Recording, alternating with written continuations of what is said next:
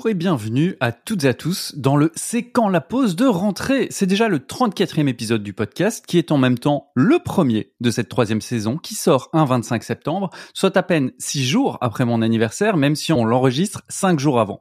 Trêve de mathématiques, cette troisième saison, vous l'avez probablement entendu dans notre teaser, c'est la saison de la disruption. Fini de discuter de la formation sans ses ingrédients essentiels, on vous propose une toute nouvelle formule. Mais juste avant de vous la présenter et surtout présenter le contenu de cet épisode, car oui, c'est un autre changement. On vous présentera le menu de chaque épisode tout au début. J'accueille ceux qui, eux, ne changent pas même si le temps passe. Lio et Jérôme, bonjour les gars, comment ça va? Salut Nico, salut Jérôme. Eh bien, euh, Nico, moi j'aimerais bien te souhaiter déjà un, joyeux anniversaire avec quelques jours d'avance ou de retard, je sais pas trop, mais euh, je, laisse à tout le monde calculer. Et euh, bah, je suis en fait super content d'être là et de reprendre pour une, une nouvelle saison avec vous. C'est génial et c'était pas gagné. Ah, c'était pas gagné et finalement on, est content. On a la banane pour euh, se lancer. Toi aussi, Jérôme. Salut les gars. Euh, oui, on a la banane. Enfin, moi, je voulais que le podcast arrête, mais vous m'avez obligé, donc euh, on n'a pas le choix. non, non, non. Euh, c'est évidemment une blague mauvaise. Je vous l'accorde, comme d'habitude. Ça, ça ne change pas non plus. Je suis hyper content. J'ai l'impression que ça fait hyper longtemps qu'on n'a plus enregistré, alors qu'on a fait quand même un épisode pendant l'été, et super excité aussi par la, la nouvelle formule aussi. Donc voilà, tout va bien. Effectivement, nouveau format pour une nouvelle proposition de valeur. Face à un monde de la formation qui évolue et se complexifie à une vitesse fulgurante, ce que nous allons vous proposer, c'est un temps de réflexion mensuel et non plus toutes les deux semaines, en explorant les enjeux, les défis et les opportunités du domaine pour vous permettre d'appréhender sereinement le futur de l'apprentissage. Et pour ça, chaque épisode vous proposera trois chroniques, des points de vue de chacun d'entre nous sur les tendances du monde de la formation, qui seront ensuite débattues. Le tout packagé dans un format de 15 minutes x 3 chroniques, soit 45 minutes, ce qui nous laissera un peu de temps pour vous partager nos traditionnelles recommandations en fin d'épisode. Les gars, histoire de mettre l'eau aux oreilles de nos auditeurs, oui, c'est un peu ma version podcastophonique de l'eau à la bouche, sur quoi vont porter vos premières chroniques? Lio? Bah, De mon côté, je parler d'un thème qui est plutôt euh, à la mode sans que ça se justifie réellement, mais c'est de compétences, parce que vous n'êtes pas sans savoir que c'est l'année européenne des compétences, et donc on va s'attarder un petit peu sur ce sujet et de voir si euh, ça mérite qu'on qu'on y braque tous les projecteurs, de voir si ça se passe pareil à l'école que dans le milieu de l'entreprise, etc. Toi, Jérôme? Moi, je vais explorer euh, le concept d'organisation apprenante. On en parle beaucoup, de plus en plus, mais c'est quoi réellement? Qui le met vraiment en place? Quels sont les éléments? Euh, Voilà, on va un peu discuter de tout ça deux chroniques euh, assez alléchantes. De mon côté, on va, on va réfléchir à la manière dont les nouvelles pratiques d'apprentissage en entreprise engendrent, pour moi, une nécessité d'avoir de nouvelles pratiques de formation et surtout de développer de nouvelles compétences pédagogiques pour toutes les employés et tous les employés d'une entreprise. On verra ça. Et juste avant de passer à ces chroniques, nos non moins traditionnelles actualités. Les gars, quelles sont vos explorations actuelles du monde de la formation ou de l'apprentissage? Et surtout, Jérôme, tu nous avais promis dans le teaser de nous parler de tes avancées en matière de jonglage. Dis-nous tout. Oui, euh, alors j'ai avancé. Je sais tenir une balle en main maintenant.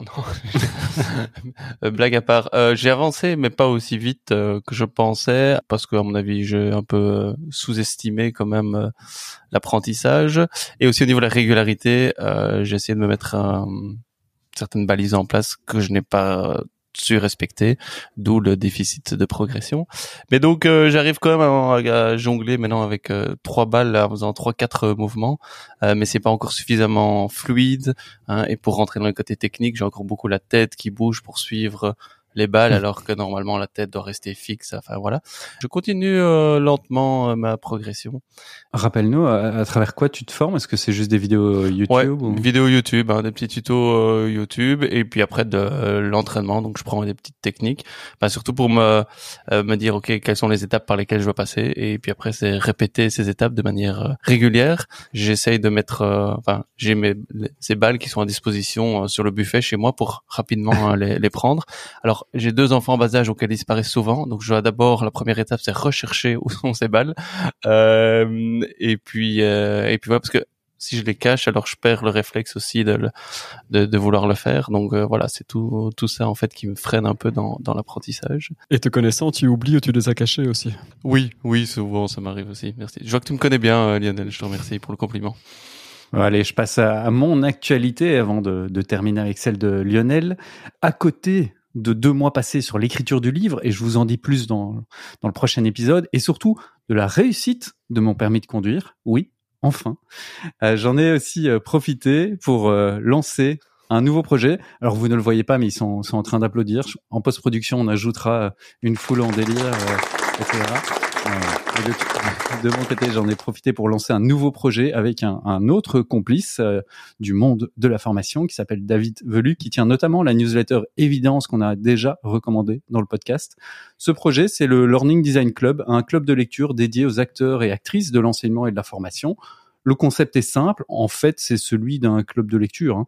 Donc chaque mois, on lit un livre et on en discute ensuite lors d'une session interactive en ligne avec toute la communauté, ce qui permet de dégager les apprentissages à propos du livre qu'on a lu, de discuter avec les auteurs et de partager des pratiques liées à la thématique du livre.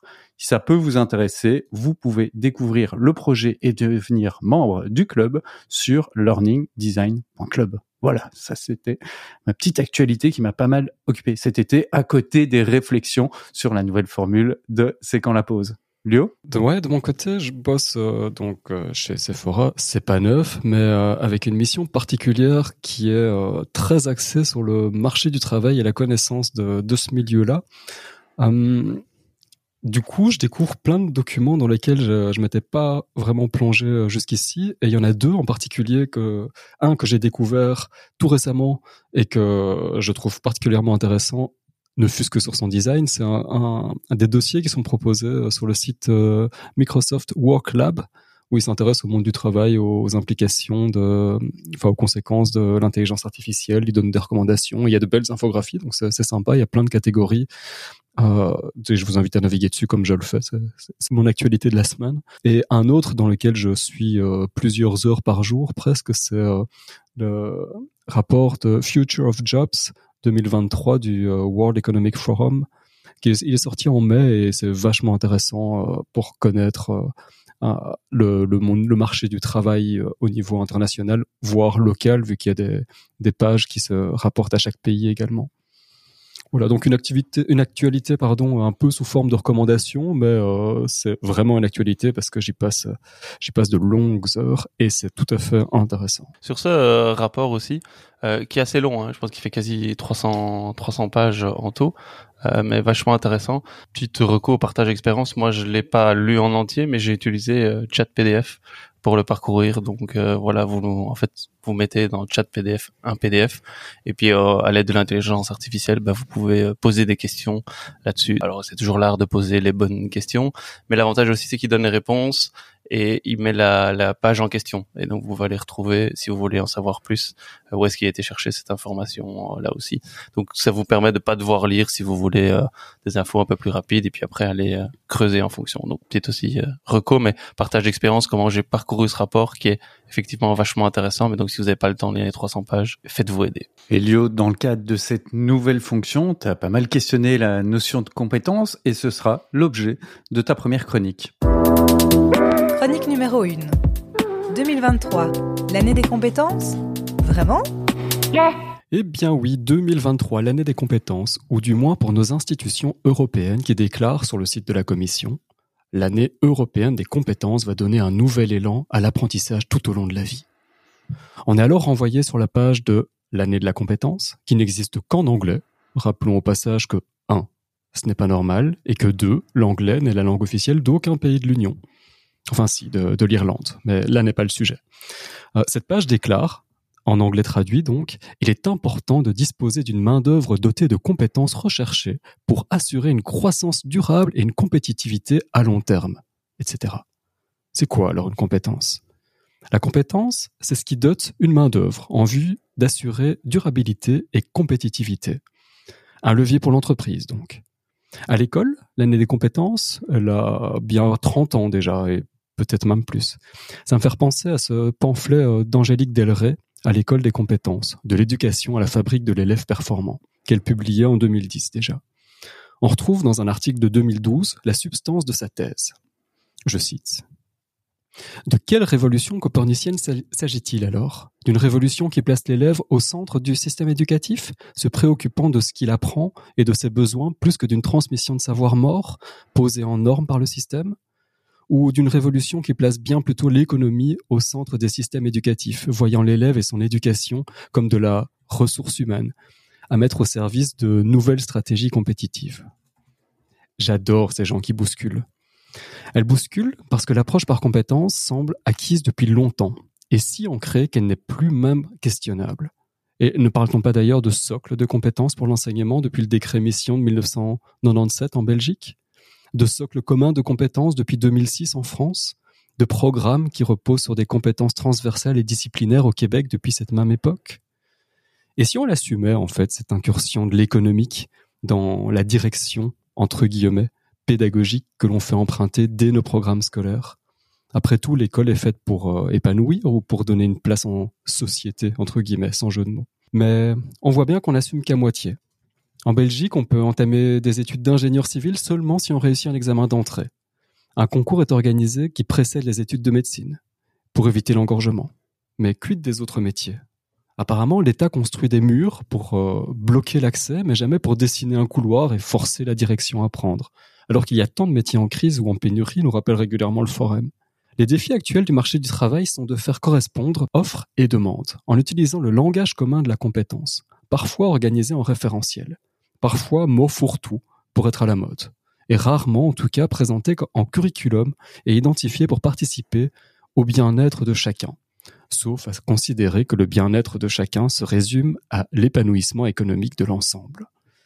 Cette année européenne des compétences nous rappelle donc la direction que nous empruntons depuis près de 30 ans, qui n'est assumée qu'à moitié et qui est, selon moi, néanmoins, utile au développement professionnel de chacun pour peu qu'elle s'assortisse d'une approche lisible et cohérente. Parce qu'on ne va pas faire comme si le travail n'était pas aujourd'hui présenté comme une valeur centrale de nos sociétés. Wow, belle euh, première chronique, merci euh, Léo. Euh, avec plaisir, c'est euh, un, un, chouette exercice parce que donc je rappelle que c'est la première fois qu'on va tous euh, basculer là-dedans et c'est assez assez amusant. Et, et moi j'ai envie de vous poser tout de suite une question. D'après vous, pourquoi l'Europe met soudainement l'emphase sur les compétences alors que je viens d'essayer de le dire, c'est pas tout neuf, quoi. Oui, mais est-ce qu'elle remet pas au goût du jour? Et on, aime bien ça hein, dans le monde de la formation, de manière assez cyclique, remettre au goût du jour des notions euh, qui euh, bah, sont parfois assez anciennes. On le voit avec les technologies, on le voit avec certaines pratiques pédagogiques ou certaines grandes notions comme les compétences. Parce que c'est pas juste une remise au, goût du jour parce qu'il y a quand même cette nécessité dont tu parlais euh, dans, dans la première citation de redonner un nouvel élan à l'apprentissage tout au long de la vie. Finalement, le lifelong learning au niveau européen, on en parle depuis longtemps, et il s'est jamais très bien mis en œuvre, et ils essayent tant bien que mal. Je sais pas, Jérôme? Moi, je pense que cette euh, en phase de compétences actuellement est liée peut-être à la... Allez, ce qui revient aussi un peu fort à la mode, la durée de vie un peu des compétences, hein, où avant, quand je dis avant, c'était il y a quelques années, je sais pas mettre un nombre d'années dessus, mais c'était, ben voilà, on se forme pour le reste de sa vie, même y a lifelong learning, mais en tout cas la durée de vie des compétences était plus importante. Maintenant, avec digitalisation euh, ou, autre, ben on voit que la durée de vie des compétences est moins longue, donc peut-être que se dire, ben c'est plus important parce qu'il faut régulièrement les remettre à jour, ou en tout cas s'assurer qu'elles soient toujours à jour, ou en acquérir des nouvelles, euh, peut expliquer l'importance de ça aussi, avec tous les enjeux d'employabilité aussi, de circulation des connaissances. Euh. D'après ce que je lis justement dans tous les rapports dont je faisais mention, en fait, on a une période, et c'est peut-être ça qui l'explique, où euh, ça bouge super vite. Donc il y a les, euh, les rapports du, du World Economic Forum qui dit qu'il y a un truc stable, c'est que les compétences, le, changement de compétences, des compétences principales, ou les, oui, elles, elles changent les compétences principales. Maintenant, on est plus sur de, de, de l'analytique, de la, la, la, créativité, ce genre de choses. Mais en tout cas, le besoin de compétences augmente euh, de plus en plus avec euh, le temps. Donc, c'est-à-dire que le besoin de se reformer à de nouvelles compétences augmente depuis euh, sept ans de manière stable jusqu'à jusqu'à arriver à quelque chose comme 50% des compétences de chaque travailleur qui vont devoir être euh, revues et euh, bah, re-questionnées. Quoi. J'ai une question euh, à vous poser par rapport à tout ça. C'est pour vous le, le, le, propre de ce renouvellement des compétences dont tu parles, qui, qui se met peu à peu en œuvre. Est-ce qu'il est plutôt à voir du côté des employés, des, des personnes qui doivent elles-mêmes se former pour rester employables, ou est-ce que c'est plutôt un message adressé aux institutions de former leurs employés. En gros, c'est à qui est destiné ce, ce message euh, dont tu parlais? La manière dont je le lis, euh, c'est clairement l'entreprise qui, si elle veut euh, rester compétitive, doit faire en sorte de renouveler ses compétences. Euh, et ses compétences, euh, c'est pour dire, en gros, sa force de travail qui doit qui doit faire en sorte de s'adapter aux besoins en compétences de l'entreprise. Donc pour moi, c'est un message qui est adressé à l'entreprise et les solutions qu'on va trouver, euh, elles, euh, seront clairement adressées euh, au, enfin, à l'utilisateur final, à, l'employé qui va devoir faire en sorte de de combler ce gap par de la formation. Je pense que c'est à la fois l'employé et à la fois les entreprises même si peut-être que dans l'intention à la base c'est l'entreprise, mais pour que ce soit efficace, je pense que l'employé doit y être aussi.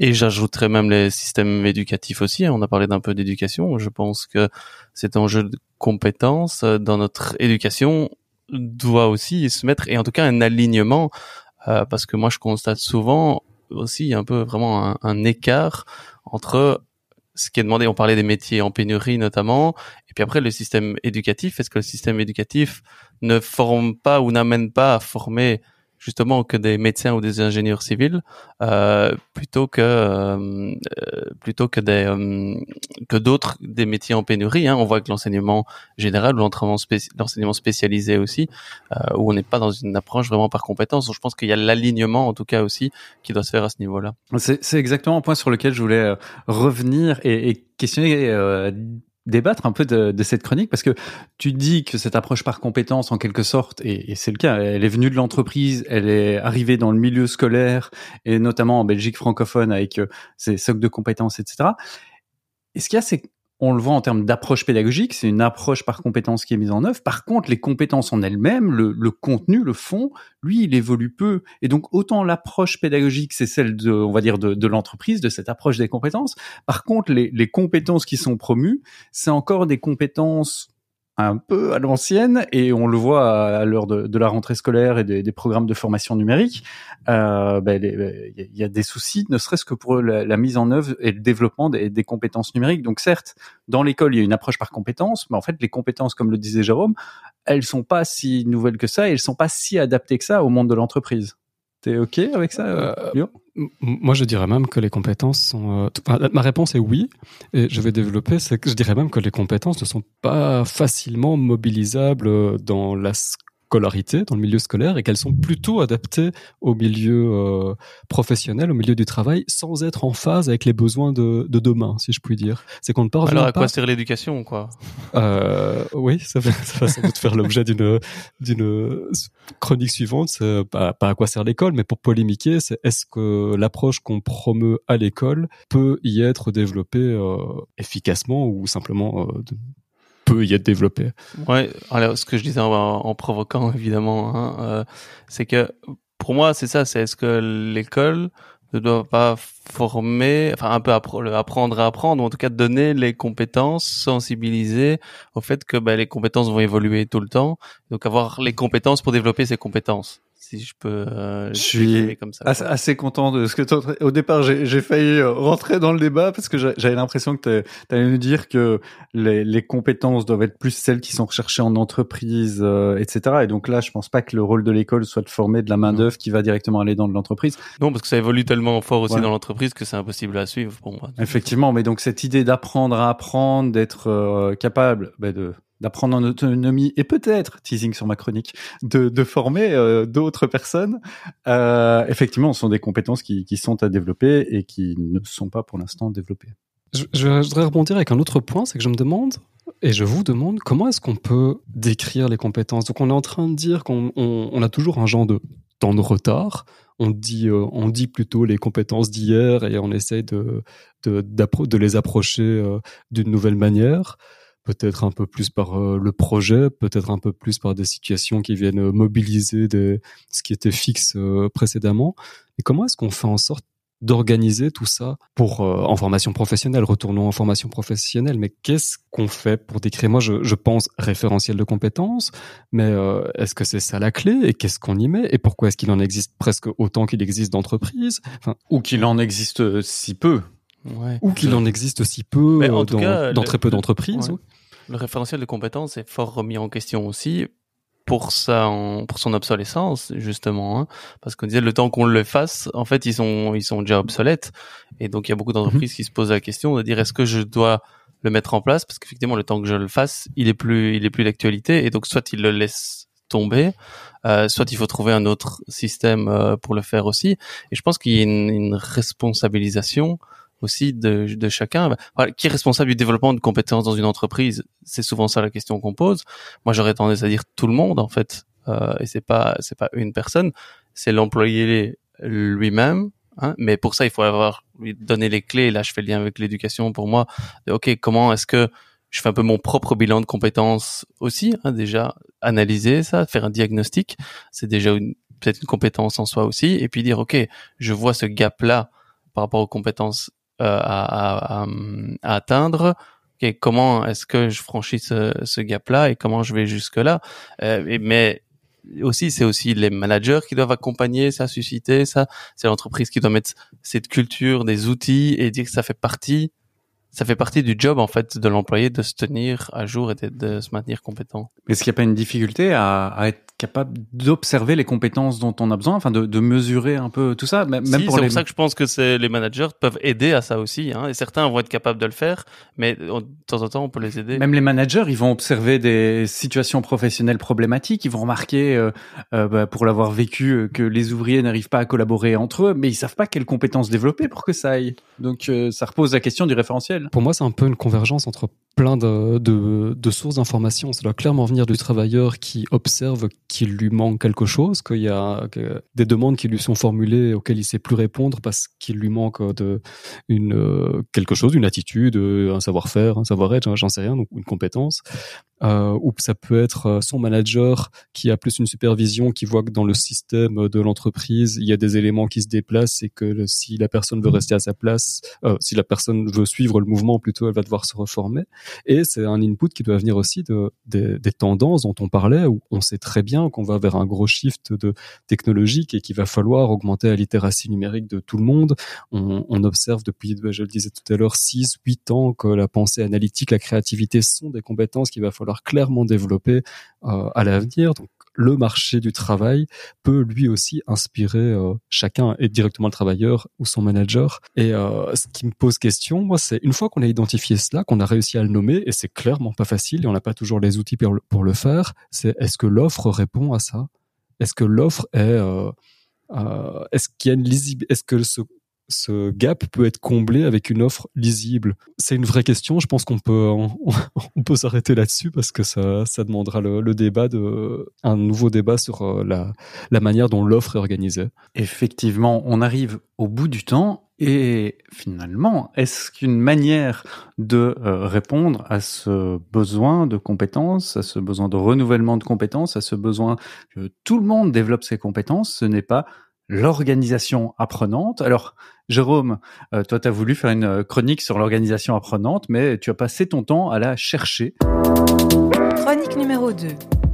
L'organisation apprenante, tout le monde en parle, mais peu de gens en ont vu.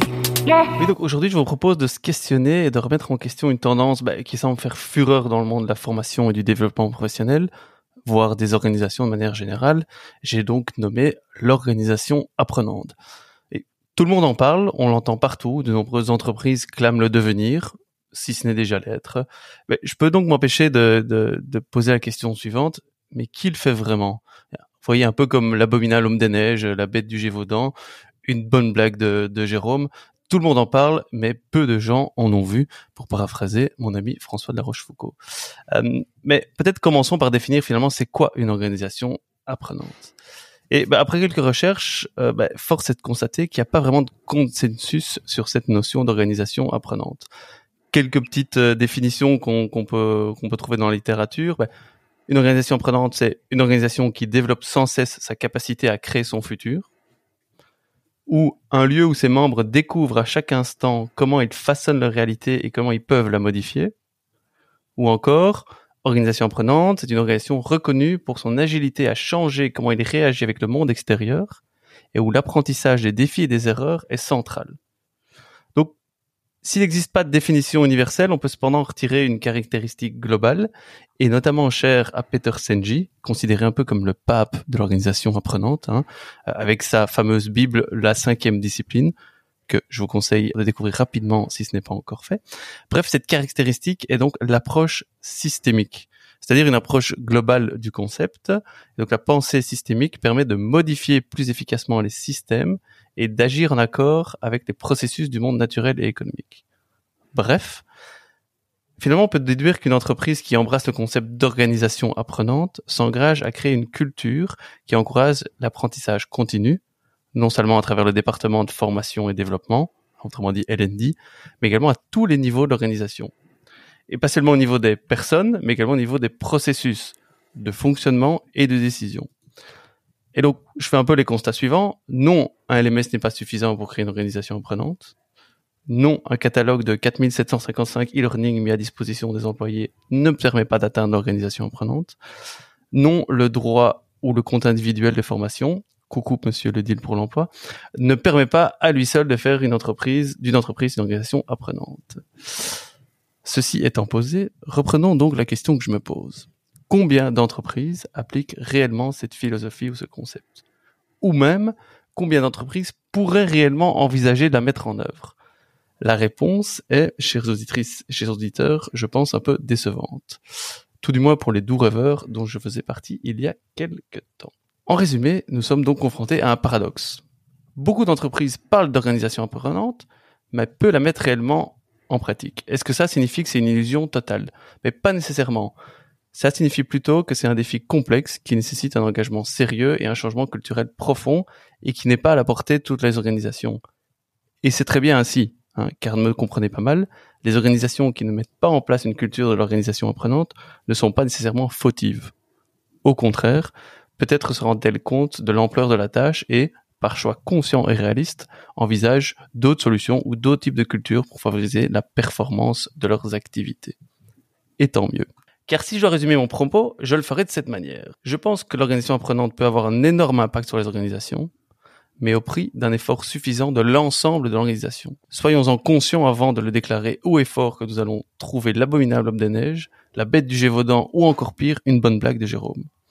Est-ce que nous sommes tous réellement prêts à le faire ou dans le cas d'une organisation apprenante, à le devenir? Est-ce illusoire ou réaliste? Telle est la question. Merci beaucoup. Voilà, messieurs. Et je, je, je, me permets de, de commencer par une première question. Garde la main. c'est de, de te poser la question. Pour toi, l'organisation apprenante, c'est le tout qui est plus important que la somme des parties. Si j'explicite un peu euh, cette question-là, c'est que ça doit être vraiment l'entreprise qui lead un peu le, le cette transformation-là. Et si au sein de cette entreprise, et à nouveau, on le verra peut-être euh, à travers ma chronique, plein de gens font déjà des, des micro-actions de, de formation, d'apprentissage entre elles c'est pas de l'organisation apprenante. Il y a vraiment ce tout qui est beaucoup plus important et la somme des parties n'équivaut pas à ce tout dans l'organisation apprenante. Ouais, c'est c'est pouvoir se dire que en fait l'organisation apprenante c'est pas juste l'entreprise qui dit je veux être une organisation apprenante et euh, on va favoriser les formations chez nous. Et donc c'est, on met en place un catalogue de formations. Là, je provoque et je caricature un peu, euh, mais c'est un ensemble de choses. Alors à partir de quand on peut dire qu'on est une organisation apprenante? Je pense que c'est vraiment très difficile à dire. Hein. Mais ce que je veux dire, c'est pour ça que je parlais un peu de principe et de philosophie, de dire on va être une organisation apprenante. C'est pas juste développer le catalogue de formation. Hein. Et donc si on prend même les, définitions, ou telles que Peter Stengel voyait aussi, c'est cette approche systémique, ou même au niveau des, processus de décision, n'importe qui dans l'organisation pourrait remettre en question un processus qui a été mis en place. C'est la place au risque à l'erreur et qu'il y a des vrais endroits, des labos où on peut y aller pour prendre des risques et faire euh, des erreurs aussi. Il y, a, il y, a, vraiment plein de choses qui peuvent la caractériser plus que dire il y a une chose qui va faire que. J'ai l'impression quand je vous entends, vu que c'est pas un concept que je maîtrise complètement non plus, au départ, je pensais que c'était quelque chose d'assez spontané, quelque chose de tiens, on observe que du coup un résultat, on observe que dans l'organisation, il y a plein de situations euh, d'apprentissage qui qui se déroulent et euh, ça en fait une organisation apprenante. Mais mais quand je t'entends Jérôme, c'est en fait c'est une intention permanente, c'est c'est pas du tout un processus dont l'aboutissement est une est un état de fait d'une organisation apprenante, c'est en permanence, il faut développer, il faut faire en sorte que le système réponde à une possibilité d'apprentissage à tous les niveaux. Donc c'est un peu un truc qui t'a créé une forme d'anarchie. Enfin, t'as un côté où tu dis euh, tout peut être mis en question, il faut qu'il y ait une structure, il faut qu'il y ait un système, une connaissance du système, il faut qu'il y ait une organisation qui va faire en sorte que tout devient questionnable. Oui, mais c'est effectivement ça, et c'est pour ça qu'on parle aussi souvent de culture d'apprentissage, hein, mhm. et donc c'est vraiment ancré dans cette culture-là aussi, et donc c'est effectivement pas un fait ou un seul processus qui va faire que, et dans la culture, il y a quelque chose d'impalpable aussi, hein, et un peu de, de philosophie, donc plus qu'une méthode, c'est une vraie philosophie, et si je reprends une des définitions, euh, et celle qui m'a qui, qui, me marque à la limite le plus, c'est une organisation apprenante, c'est une organisation qui développe sans cesse sa capacité à créer son futur. Euh, et donc on, on est dans quelque chose de beaucoup plus large même que l'apprentissage, hein, on pourrait on pourrait le dire, ou, et en tout cas que la formation. C'est vraiment chacun peut prendre en main et se dire, je et si on fait le lien avec les compétences, c'est que j'ai toujours les compétences à jour pour me permettre de, de créer et de développer et de créer mon futur. Et l'ambition de l'organisation apprenante, c'est quoi? Ça se passe mieux quand une, organisation est apprenante? Ou c'est le bien-être du personnel? Ou c'est de la stimulation pour de la productivité qui est toujours qui va toujours plus loin? Je pense qu'il y a différents y a différents niveaux et ça peut répondre à différents besoins. Alors le bien-être en est un, mais je pense que ça va beaucoup plus loin que simplement le, bien-être. Il y a vraiment ces notions de performance en fait, hein, et de faire le choix de dire on va vers une organisation apprenante pour augmenter la, performance. Hein. Alors performance peut être des fois connotée négativement, hein, euh, parce que derrière on va mettre rendement, productivité, ok, mais performance a des aspects très positifs aussi. Euh, donc euh, c'est en tout cas pour rester, c'est un choix qui peut être fait par une organisation pour maintenir sa, sa performance. Et c'est là où quand je disais dans ma vision des choses, comme c'est cette approche très systémique, presque philosophique euh, aussi, mais qui se traduisent concrètement par des choses, euh, certains critères dans, dans l'entreprise, euh, il faut être conscient de ce que ça implique et tout le monde ne veut pas ou ne peut pas faire le choix d'aller vers l'organisation apprenante. Et tant mieux, ce que moi me pose un peu problème, c'est tout le monde se dit je suis organisation apprenante parce que je mets un catalogue de formation. Et non, l'organisation apprenante, c'est vraiment beaucoup plus que ça. Et donc, avant de jouer sur ce, côté un peu marketing, hein, des fois pour retenir ou attirer, euh, attirer des talents qui sont vite déçus euh, une fois qu'ils voient la, la, réalité, réfléchissez bien et dites-vous est-ce qu'on a vraiment envie d'aller vers ça? Est-ce qu'on a les moyens de le faire? Et si oui, l'impact peut être euh, vraiment important. Et donc, dans toute ta recherche, tu n'as pas trouvé d'organisation apprenante, de, de pratique de terrain, d'études de cas, d'entreprises assez intéressantes? Je sais que des, je crois que chez Decathlon, ils se revendiquent euh, comme organisation. Mais en fait, c'est difficile, et, et c'est ça aussi un peu le message, c'est que c'est difficile de dire, ok, à partir de quand est-ce que tu peux te considérer comme entreprise apprenante, comme il y a un aspect très culturel. Ben voilà, on peut aussi dire, bah, il y a cette culture-là dans l'entreprise, mais il n'y a pas une checklist précise, on peut dire. Donc c'est plus des indicateurs qu'on peut qu'on peut regarder. Euh, donc voilà, je pense qu'il y a beaucoup, enfin beaucoup. Il y a certaines entreprises qui tendent vers ça et qui veulent aller, mais après c'est un peu et c'est aussi la question que je posais est-ce que c'est illusoire finalement? Est-ce que c'est plus une tendance à aller vers et est-ce qu'on l'atteint vraiment à un moment? Je suis pas sûr. il y a un truc un peu divin. C'est vraiment un truc l'objectif euh, inatteignable, on peut à peine la nommer parce qu'on se plante si on la si on la nomme, mais on doit on doit y croire et s'impliquer. Il y a de la dévotion. Mais je pense qu'il y a une obligation un peu peut-être plus de moyens que de résultats, si on veut dire, même mhm. si on sait voir les résultats, mais en tout cas essayer de mettre des choses en place pour tendre vers ça et qui ne sont, mais c'est pas que un élément. Et est-ce que ça ne demande pas une euh, révolution trop importante du côté des, services formation, des services euh, LND, de repenser complètement leur rôle qui se cantonne pour euh, certains et certaines à, de la mise à disposition, comme tu le disais, de, de catalogues de formation, de modules sur des LMS, etc., et de, de sélection de tout ça, à ici amener tout le monde, aider à la culture d'entreprise. Enfin, c'est presque d'autres profils qui sont nécessaires au sein des LND pour permettre cette organisation apprenante. Ouais, et je pense qu'il y a effectivement cette, philosophie-là aussi.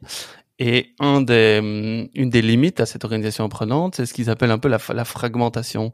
C'est-à-dire dans les organisations traditionnelles, hein, très hiérarchiques, euh, en silo et autres, en fait, cette organisation apprenante est quasi impossible voire limité puisque l'idée c'est que chacun puisse progresser avec l'autre et voir comment est-ce qu'on peut améliorer les processus, les compétences. Et donc quand on est dans des choses très hiérarchiques, bureaucratiques ou traditionnelles, mais ça empêche ça. Et donc les grosses entreprises qui sont organisées comme ça, et c'est pas une critique, hein, il y a des avantages à être organisées comme ça aussi, mais vraiment le concept d'organisation apprenante est plus lent et plus difficile à mettre en place parce que le changement, les prises de décision sont plus difficiles aussi. Moi j'ai l'impression que, et, je ne veux pas faire l'avocat du diable ni des grosses entreprises qui sont qui ont du mal à bouger, mais il y a un truc un peu épuisant dans l'organisation apprenante telle qu'on en parle ici. J'ai l'impression que c'est un genre de stimulation permanente et tu dois chaque fois te surimpliquer. Tu parlais de performance.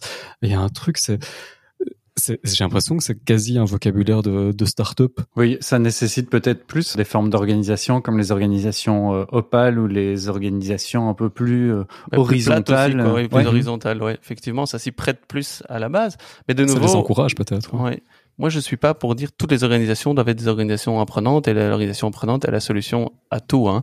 Mon message ici est surtout, voilà, sachez ce que ça implique et réfléchissez. Est-ce que comment est-ce qu'on peut le mettre en place Est-ce que c'est la bonne solution euh, ou pas euh, C'est plus ça aussi. Après, ça peut se mettre au sein d'un département au départ, euh, au sein d'une équipe même aussi. Hein, cette philosophie-là, euh, mais, mais, se traduire dans des process, dans des rôles, dans, des, dans du contenu, et puis après faire un peu tâche d'huile, pourquoi pas aussi. Juste une, pratique à, à partager, c'est la pratique des rétrospectives sur les projets quand on est au sein d'une équipe. C'est de se dire dans un projet, qu'est-ce qui s'est bien passé, qu'est-ce qui s'est moins bien passé, qu'est-ce qu'on a appris, qu'est-ce qui sera euh, en quelque sorte à, à, apprendre pour la prochaine fois et, décider de formation, de développement de compétences en fonction de ça. Et donc ça, c'est une pratique assez simple en quelque sorte à, mettre en œuvre au sein d'une équipe qui permet à l'équipe d'apprendre. Alors on n'est pas encore dans l'idée d'organisation apprenante, mais là on est dans une équipe apprenante sur base de ce qui se passe. Ben, c'est prendre le temps de la réflexion sur ce qui se passe pour développer les compétences de l'équipe. En deux mots, ce sera un genre de démarche d'amélioration continue chose comme ça. Ouais. ouais. Enfin, l'apprentissage, c'est, c'est de l'amélioration continue. C'est, c'est, que, c'est que ça va au-delà de uniquement le développement de compétences des personnes ou de l'amélioration continue des, des compétences des personnes. Hein. Et donc, voilà, Nico, tu citais un élément, euh, effectivement, des, des, approches réflexives ou rétrospectives et un élément euh, aussi. Euh, mais quels sont un peu les processus de résolution de problèmes, le système de prise de décision, aussi, avec tous les biais cognitifs qu'il peut y avoir dans, dans les, les, prises de décision euh, aussi. Une approche, ben, comme je disais, systémique et pas toujours linéaire aussi, hein, d'où ben, dans la fragmentation, les, les, organisations très qui sont plus compliquées euh, aussi. Le fait, et ça fait lien avec la chronique précédente, d'avoir un référentiel de talents ou de compétences en interne pour voir lesquels sont mobilisables, le cas, le cas échéant aussi, et tout ce qui est, oui, et voilà, feedback, mentoring, coaching, feedback 360, on en a parlé euh, aussi, et distinguer aussi les besoins et les envies de, de formation ou développement de compétences. Alors voilà, c'est toute une série de choses qui peut qui peut Je pense que le lien existe également avec la, la chronique qui suit, où euh, Nico va se poser la question de savoir si euh, finalement puisqu'on est tous amenés à, à former euh, nos pères quelque part, est-ce qu'on est nous-mêmes formés à le faire? Chronique numéro 3. Vos meilleurs formateurs et formatrices sont déjà dans votre entreprise. Mais sont-ils formés? Chères auditrices et chers auditeurs, prenez le temps d'observer autour de vous. Une révolution est en cours et vous êtes en train de la vivre. Nous sommes déjà toutes et tous des apprenants tout au long de la vie. Nous apprenons en permanence. Au sein d'une entreprise, un employé se forme en moyenne 4 heures par semaine, dont plus de 3h30 en autonomie. Et nous apprenons surtout en dehors des formations traditionnelles. Le dernier rapport de la société De Grid, sorti cet été, est plutôt éclairant sur ce point. Les employés passent plus de temps à se former entre pairs et collègues ou auprès de leurs cadres et managers qu'en participant à des conférences, des cours ou des programmes de formation en ligne ou en présentiel. Ils sont aussi nombreux à préférer se former seuls sur la base de documents internes, de vidéos ou de tutoriels réalisés dans l'entreprise, voire de lectures diverses. Est-ce que ça reflète aussi vos propres pratiques? La liste des 100 outils numériques pour l'apprentissage qui vient d'être mise à jour va dans le même sens. Je vous fais le top 6 du top 100. LinkedIn à la sixième place, PowerPoint, ChatGPT, Microsoft Teams, Google Search et YouTube tout en haut du classement. Une liste qui montre qu'on apprend seul et à travers les autres, même sur LinkedIn. Cette transformation des pratiques cache, selon moi, une révolution dont peu d'entre nous sont en train de prendre conscience. Nous sommes toutes et tous en train de devenir des enseignants tout au long de la vie pour développer les compétences des personnes qui nous entourent. Qu'il s'agisse d'accompagner un nouveau collègue, d'élaborer une procédure à suivre, de réaliser une présentation sur le fonctionnement d'un nouveau produit ou de créer une formation, nous avons le besoin et l'envie voire peu à peu la nécessité de partager nos connaissances comme notre expertise auprès d'autres personnes. Nous sommes toutes et tous en train de devenir ce que j'appelle des créatrices et des créateurs d'expériences d'apprentissage. Pourtant, peu d'entre nous ont les compétences nécessaires au développement de celles des autres. La plupart du temps, nous reproduisons une approche assez traditionnelle et peu efficace, vécue durant notre scolarité. Parfois, l'envie d'innover est là, mais nous faisons face alors à de nombreux questionnements. Comment s'y prendre? Par où commencer? Comment réussir à susciter l'intérêt de mon public? Comment structurer l'information? Bref, créer une expérience d'apprentissage de qualité est effectivement plus difficile qu'il n'y paraît, et face à cela, je plaide pour une pédagogie de la pédagogie. Imaginez un monde dans lequel la manière de combler un besoin vital, se nourrir par exemple, ne serait jamais expliquée ni enseignée. Cela amènerait alors les individus à consommer n'importe quoi, n'importe comment, en développant des maladies graves. Ah ben non, en fait ça on le fait déjà, ça existe. Imaginez alors un, un monde dans lequel on n'enseignerait pas un usage pertinent des outils numériques sur lesquels nous passons le plus de temps, comme nos smartphones par exemple, ou encore les réseaux sociaux, ce qui créerait de l'addiction, des troubles anxieux ou encore du stress. Ah ben non, en fait, ça aussi, ça, ça existe déjà. Bref, parce qu'on a déjà complètement foiré notre éducation à l'alimentation ou notre éducation au numérique, je n'ai pas envie qu'on rate notre éducation à la pédagogie. J'aimerais que nous soyons toutes et tous confiants et compétents pour développer les compétences des personnes qui nous entourent. Et si vous me suivez dans cette aventure, il reste au moins deux défis à résoudre comment amener chacun et chacune d'entre nous à prendre conscience de la nécessité de développer ses pratiques pédagogiques et ses compétences pédagogiques, et surtout, quelles compétences pédagogiques développer Ce sont les deux questions que je vous pose à vous, messieurs. De mon côté, moi, je trouve que ça me pose. Euh, enfin, déjà, tu, pointes. Euh, je vais pas dire, ce sont pas des évidences, mais ce sont des parce que personne s'en rend compte. Mais tu pointes des, choses que tout le monde vit et en, en, les nommant, et je trouve ça vachement utile parce que ça nous permet de prendre du recul, justement. Donc, je suis tout à fait d'accord avec ton point de vue et ça pose également des questions où je trouve que ça, ça amène des liens avec euh, tout ce qui est apprentissage formel, informel. Est-ce que pour le moment tout est informel et le but c'est qu'on le formalise d'une certaine manière? Est-ce qu'on perd? Est-ce qu'on gagne en faisant ça? Si on allait dans une approche d'organisation apprenante, peut-être que cet informel serait un peu plus formel, valorisé, mis en avant, parce que c'est des éléments l'organisation apprenante, c'est aussi former euh, en interne des personnes à, à, former, quoi, en tout cas, ou à transmettre des connaissances. Mais est-ce que les choses se passeraient Et là, je, je j'extrapole un petit peu. Je me demande si si on me forçait à, c'est peut-être un peu ma posture aussi, hein, à rentrer dans un cadre, c'est-à-dire à me soumettre à certains apprentissages plus théoriques ou à formaliser euh, certaines choses euh, pendant mes pour que mes activités d'apprentissage se passent mieux. Est-ce que je j'en ferais autant? Est-ce que je le ferais avec autant de spontanéité? Est-ce que le résultat serait pareil? C'est c'est un peu tout le tout le problème de la prise de conscience et mhm. après cette prise de conscience de la motivation. Je vais vous donner un exemple très personnel, c'est celui de de mon papa. Euh, mon papa qui pour l'instant est, est bénévole. Oui, voilà. Bonjour, bonjour papa. Euh, donc il est, il est bénévole et retraité, mais il est bénévole. Il conduit des patients de leur domicile à l'hôpital et, et vice versa. Et il forme également les, les, nouveaux chauffeurs qui rentrent dans cette association. Enfin, je, voilà, j'espère qu'il écoutera pas, mais c'est sa manière de, de former est, est, quand même pas, pas top quand on en discute euh, ensemble. Et juste en lui posant quelques questions, je remarque qu'il n'en a pas forcément conscience de, de ce côté très transmissif, de ce côté. Euh, enfin, s'il donnait juste un, un syllabus papier, ça, ça, ce serait un peu la, la même chose. Et donc, je, effectivement, il y a cette dimension d'une part prise de conscience qui, est importante, et les gens, j'ai l'impression, n'en ont pas conscience. Ils reproduisent ce qu'ils ont vécu dans leur scolarité. Et deuxièmement, bah, peut-être que ça formaliserait trop les choses et que ça ne les motiverait pas.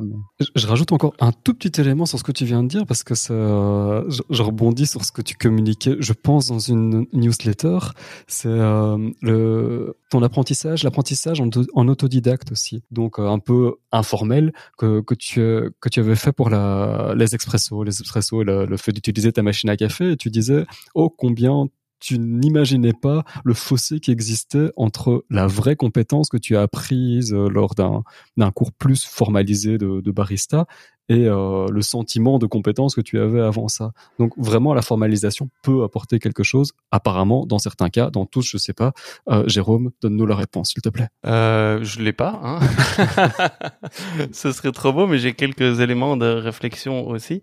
Euh, et, et, par rapport à la chronique, je pense que sur le, le principe, je ne peux évidemment qu'être euh, d'accord.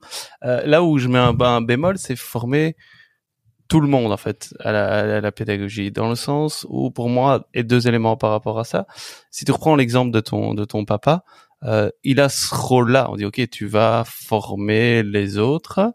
Alors je sais pas dans quelle mesure ça a été officialisé euh, reconnu ou donné cette responsabilité là et donc là oui bah il y a cette responsabilité qu'il va falloir assumer. Donc il y a des compétences qui sont nécessaires pour assumer cette responsabilité-là et des compétences pédagogiques dans ce cadre-là. Euh, mais quand, quand on disait, OK, les gens se forment 4 heures par semaine, dont 3h30 avec leur père, ben en fait, ils se forment déjà avec les autres de manière informelle. Donc, est-ce qu'il faut tout le monde à ce moment-là dire, euh, ben, cette formation informelle, il faut la, il faut leur donner les compétences euh, alors que c'est peut-être juste de l'accompagnement euh, ou autre? Ça, c'est la première réflexion. La deuxième aussi, chacun... Juste, je me permets quand même de, de rebondir, c'est que j'ai l'impression qu'on on, on est, on est amené au fur et à mesure de notre carrière, de notre vie, à, je disais, à former d'autres personnes de manière plus ou moins importante, mais donc ça arrivera. C'est quelque chose qui va se produire. On doit accueillir des nouveaux collègues. On doit faire des, ne serait-ce que des documents écrits qui doivent être un peu plus pédagogiques que juste descriptifs. Et pourtant, on n'enseigne pas ces, ces compétences-là. Donc, j'ai l'impression que tout le monde, au-delà de l'exemple un peu formalisé de, de celui de mon, mon, papa, tout le monde est amené à avoir besoin de compétences pédagogiques dans le cadre de son travail, voire de sa vie. Et donc si on, si on prend maintenant les personnes qui se forment 3h30 avec leur père de manière informelle, est-ce qu'ils sont mal formés? Ça c'est il y, a tellement peu d'évaluation de, de, ce qui se passe en formation qu'on ne sait malheureusement pas de réponse. Je pose la question parce que je sais qu'il n'y a pas de réponse, mais je dis que ce sera aussi ça qui est intéressant pour voir. Alors on a tous des exemples, hein, et nous évidemment avec notre regard pédagogique, on peut dire oula l'expérience euh, est, est catastrophique mais il y a peut-être d'autres choses où ça se passe bien aussi. Donc c'est pour ça que je dis à tout le monde, il faudrait voir. Et le deuxième élément que je voudrais donner aussi par rapport à ça, c'est que le premier réflexe, si on te dit, bah, et je ne sais pas si c'est le cas pour ton papa, hein, mais de dire tu dois former quelqu'un, ben on va réfléchir, ok, comment est-ce que moi j'ai été formé euh, Et donc on en revient au rôle de nouveau de l'éducation et autres, où c'est très ben, formaté, ou ben, et quand je parle d'éducation, je parle enseignement supérieur également compris. Hein. Ça va être très fort. C'est pas partout pareil et fort heureusement, mais la philosophie reste très transmissive quand même aussi, hein, sur base de documents, de contenu. Et on parle pas du tout dans l'enseignement d'expérience d'apprentissage, par exemple. Et donc je pense que si on arrive aussi à, changer, si pour répondre à la question comment comment on peut faire, à, changer aussi la manière dont nous-mêmes on apprend ou on est formaté à apprendre, bah, ça peut avoir une influence. Hein, et, euh, et, et donc voilà, moi je dis toujours formaliser l'informel, hein, mais euh, ça peut être ça aussi dès l'enseignement, de se dire, mais ben, si on apprend par projet, euh, par expérience d'apprentissage, par empathie, par, euh, enfin, si on met le design thinking dans dans le dans l'enseignement, ben après ça peut aider en disant ok, mais moi-même je vais devoir faire apprendre. Comment est-ce que moi j'ai appris? Moi j'aime bien, j'aime beaucoup l'idée de l'informel. J'aime beaucoup l'idée de en fait, je me lance, je fais comme je peux, je fais comme ton papa, mais je trouve qu'on pourrait faire mieux parce que ça a ses limites aussi, clairement, si on donne des outils à ces gens. Donc peut-être pas leur donner une formation pour mieux former, parce que ça, j'ai l'impression qu'on se retrouve dans ce que tu disais, Jérôme, un, cadre un petit peu euh, d'enseignement traditionnel, d'enseignement scolaire, et euh, je trouve pas que ce soit là que ça se passe le mieux à l'école, et que et pourtant ça se passe dans des, des conditions euh, extraordinaires, vu qu'on est isolé de la société pour aller euh, apprendre. Et malgré tout ça se passe pas super bien. Donc ça veut dire que c'est peut-être sur le terrain qu'on va apprendre le mieux que c'est peut-être que des personnes qui n'ont pas appris à apprendre qui, qui le feront très bien aussi. En même temps, c'est deux, deux extrêmes d'un continuum, hein, mais j'aime bien l'idée du spontané avec quelques outils. Par exemple, un outil qui permet d'obtenir du feedback de la part de celui à qui on a transmis pour peut-être soi-même essayer d'avoir, euh, de faire évoluer sa, sa, sa, posture. Je sais pas si c'est très français comme moi, mais sa, sa manière, sa manière d'être. Voilà, je, je, je sais pas à quoi devrait ressembler le côté je formalise si on le faisait exister. J'ai l'impression euh, quand même que c'est un apprentissage, comme l'apprendre à apprendre bah, dont, dont on parlait, Mhm. euh, d'apprendre un peu à, à former, à structurer une approche pédagogique, à gérer aussi l'hétérogénéité. Je vois que c'est ça, par exemple, que mon papa a vraiment des difficultés pour lui. euh, toutes les personnes face à lui sont les mêmes, avec le même niveau, etc. Et donc tout ça Ça sont fait des passer un peu à l'enseignement, non? Pardon. Et donc tout ça sont des outils effectivement à, dont on peut euh, doter les personnes. Et je pense qu'on on reboucle presque sur la première chronique de se dire euh, bah, pour développer les compétences il y a une nécessité d'apprendre à apprendre peut-être d'apprendre à, à former et donc euh, effectivement peut-être que l'école peut jouer ce rôle à la fois en enseignant ça et peut-être en enseignant autrement, de créer une culture, la manière d'apprendre et de former qu'on va pouvoir répliquer euh, par la suite et qui sera euh, la, celle que les, les, personnes utiliseront dans, dans le futur. Oui, l'élément que je voulais rajouter pour répondre à la question, en fait, comment emmener chacun à prendre conscience. Hein, et donc on parle, bah ok, on pourrait voir comment est-ce que nous on apprend nous-mêmes, hein, qui va nous permettre euh, aussi de voir comment est-ce qu'on peut faire apprendre.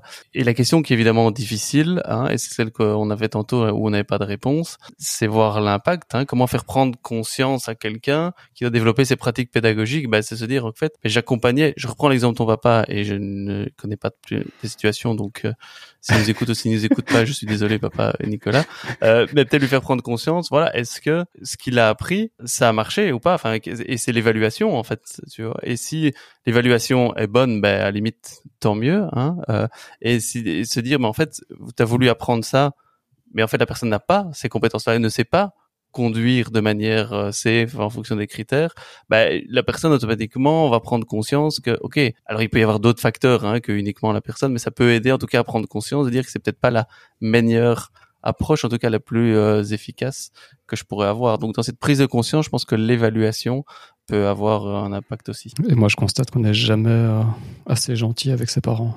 La, la seule personne que, que Nico critique, c'est son papa, et je trouve pas ça bien. Non, bah, on, on, on, terminera la, la, chronique euh, sur. Ce que je trouve dingue, c'est que ton, tu es pédagogue et tu n'aides même pas ton papa, tu le laisses dans sa merde comme ça, enfin, tu vois. Et euh, tu vois, j'ai constaté que il n'avait pas de compétences pédagogiques, que c'était dangereux, mais je m'en fous et encore pire, je le dénonce. Je, je, je m'engage à lui donner un droit de réponse. Alors c'est c'est ça pourrait être un, un, un, épisode aussi, un prochain épisode, une prochaine chronique sur euh, tout ce qui est éducation familiale, négociation euh, familiale, etc. Oh. Il y a des sujets dans lesquels on on, on rentre pas nécessairement, etc. Lorsque c'est volontairement. voilà. Mais aussi, euh, pour ton papa Nico, euh, Léo et moi s'engageons à lui euh, à l'accompagner dans sa formation pédagogique. Nous au moins.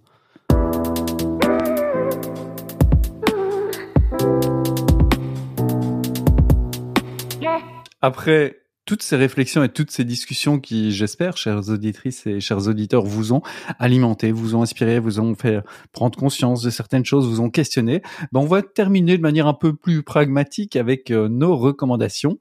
Qu'est-ce que vous conseillez à nos auditrices et nos auditeurs de découvrir cette semaine? Jérôme, on commence par toi. Moi, c'est un bouquin que j'ai envie de vous euh, recommander qui s'appelle Learning at Speed de Nelson Sivalingham.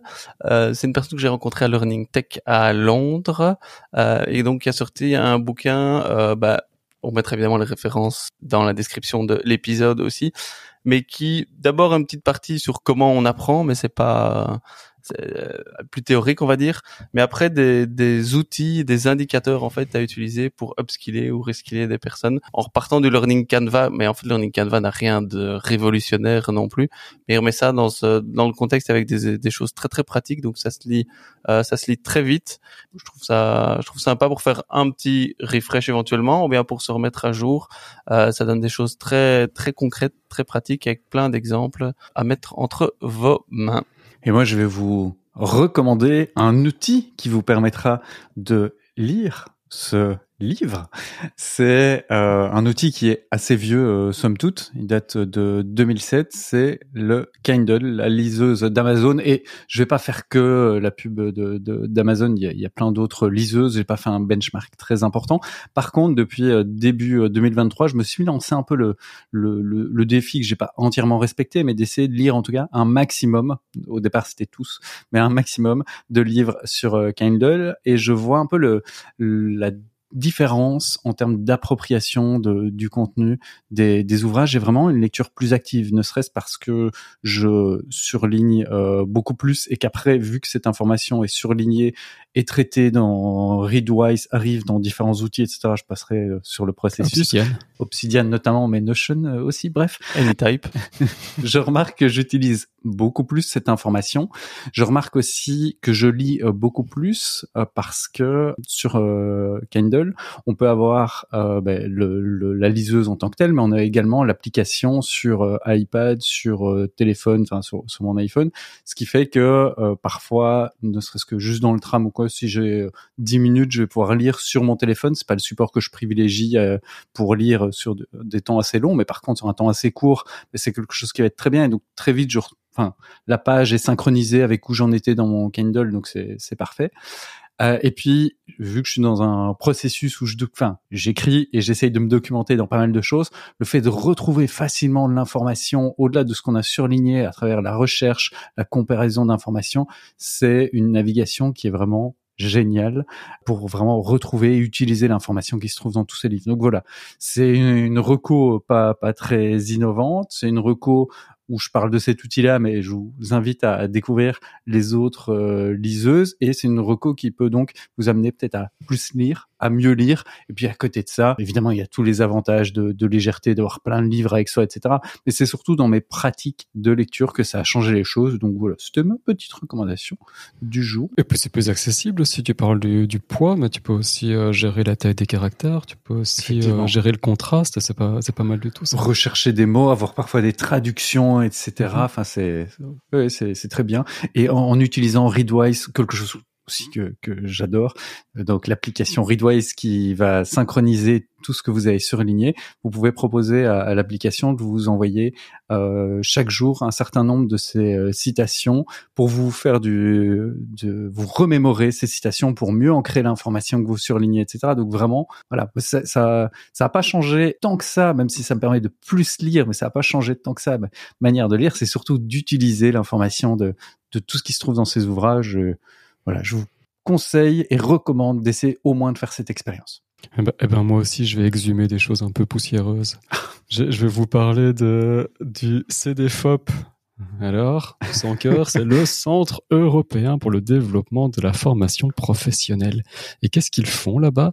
Je sais pas très bien ce qu'ils font, mais en tout cas, ils organisent des événements que j'ai découvert euh, récemment parce qu'ils m'intéressaient tout particulièrement vu que je travaille sur les compétences et que c'est l'année de la compétence, donc les événements tournent autour de ça, ou peut-être en temps normal, mais en tout cas euh, encore plus maintenant. Il y a des événements qui sont fermés, c'est-à-dire qu'ils sont sur invitation seulement, des événements qui sont présentiels, généralement c'est ceux qui sont sur invitation seulement, et des événements qui sont aussi sous forme de webinaire. Le, prochain, qui est assez intéressant et en lien avec euh, ce dont on, on, parle ici, a lieu le 3 octobre 2023. Il est donc en inscription libre, je ne sais pas ce qu'il vaudra, mais il s'appelle Valuing All Skills. Et donc, je le dis en anglais, euh, en mon anglais, The European Guidelines for Validating Non-Formal and Informal Learning, Third Edition. C'est-à-dire qu'ils ils vont présenter la troisième édition de leurs gui guidelines pour euh, évaluer justement euh, et valider l'apprentissage non formel et, informel. Donc, on va sûrement avoir des définitions de, de ces types d'apprentissage et peut-être des guides intéressants pour pour, ou des indicateurs intéressants pour pouvoir euh, les, commenter, les, euh, structurer. Je me dis qu'il y a des choses à prendre et si vous voulez pas les prendre directement ou si vous voulez les voir plus vite, euh, j'ai constaté que pour les précédents événements, il y avait des replays qui étaient mis à disposition. Donc à voir. C'est vrai que quand on les revisionne, ça ressemble à un webinaire comme on en connaît tous et c'est pas plus dynamique que ça, même si c'est supporté par l'Europe ou enfin même si ou bien parce que je ne sais pas. Mais je vous encourage donc à à découvrir ça par vous-même, mais je vais faire euh, demain. Mais en attendant, et c'est pour ça que c'est une reco, il y a déjà des documents qui sont disponibles, notamment cette édition qui va être présentée sur euh, la validation, les guidelines pour la validation de apprentissages informels et non formels. Merci beaucoup. On va donc s'arrêter pour cet épisode. On va s'arrêter quasi euh, dans les temps, parce que comme vous l'avez promis dans, le teaser, passer à 60 minutes. Ici, l'intro était un peu plus longue, mais on est quasi dans les temps. Je vous remercie beaucoup, les gars, pour euh, ces riches euh, discussions. Je vous remercie, vous aussi, auditrices et auditeurs, d'être restés avec nous jusqu'ici. Écrivez-nous publiquement ou en privé pour nous dire ce que vous avez pensé de ce nouveau format, savoir un peu ce que vous avez aimé, moins aimé, ce que vous avez appris, ce qui vous a manqué. Bref, faites une rétrospective parce que c'est quand la pause, c'est un peu une organisation apprenante euh, grâce à vous. Et grâce euh, à vous, comme d'habitude, on itère à travers vos commentaires.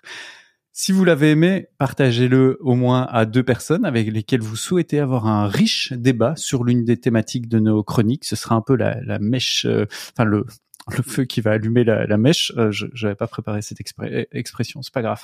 Vous pouvez aussi partager. ce n'est pas de la dynamite, euh, ça va. Vous pouvez aussi partager l'épisode sur les réseaux sociaux ainsi que noter le podcast en nous mettant un gentil commentaire ou juste une note sur Spotify ou Apple Podcast. On a vu que certaines et certains d'entre vous avaient mis des notes sur Spotify. Merci à vous. On se retrouve dans un mois. À bientôt les gars. Salut Salut, à bientôt tout le monde, toutes les auditrices, les auditeurs, c'était cool. Merci Nico, merci Lio, merci à tout le monde.